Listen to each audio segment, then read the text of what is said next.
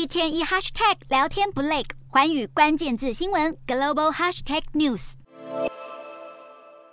美国科技公司财报一片暗淡下，美国晶片大厂超微异军突起。超微公布财报，去年第四季营收成长百分之十六，来到五十六亿美元，高于分析师预期的五十五亿美元。主要原因是资料中心和嵌入式业务表现亮眼，帮助弥补个人电脑相关业务的颓势。而展望本季，超微预估营收将较去年同期下滑大约百分之十，PC 晶片和显卡业务预料会持续低迷，但嵌入式和资料中心部门会继续成长。创维在伺服器晶片市场似乎大有进展，而且正在逐步蚕食英特尔的市占率。根据统计，英特尔在二零一七年几乎吃下整个伺服器晶片市场。但去年前三季市占率已经跌破百分之八十，而超微则是已经超过百分之十三。不过 PC 市场不景气，客户库存多，涵盖 PC 处理器销售额的超微客户事业群业绩年减百分之五十一。超微执行长苏姿峰预估，今年 PC 市场持续疲弱，可能会下跌大约百分之十。苏姿峰表示，虽然需求环境好坏参半，但有信心在二零二三年攻下市占率。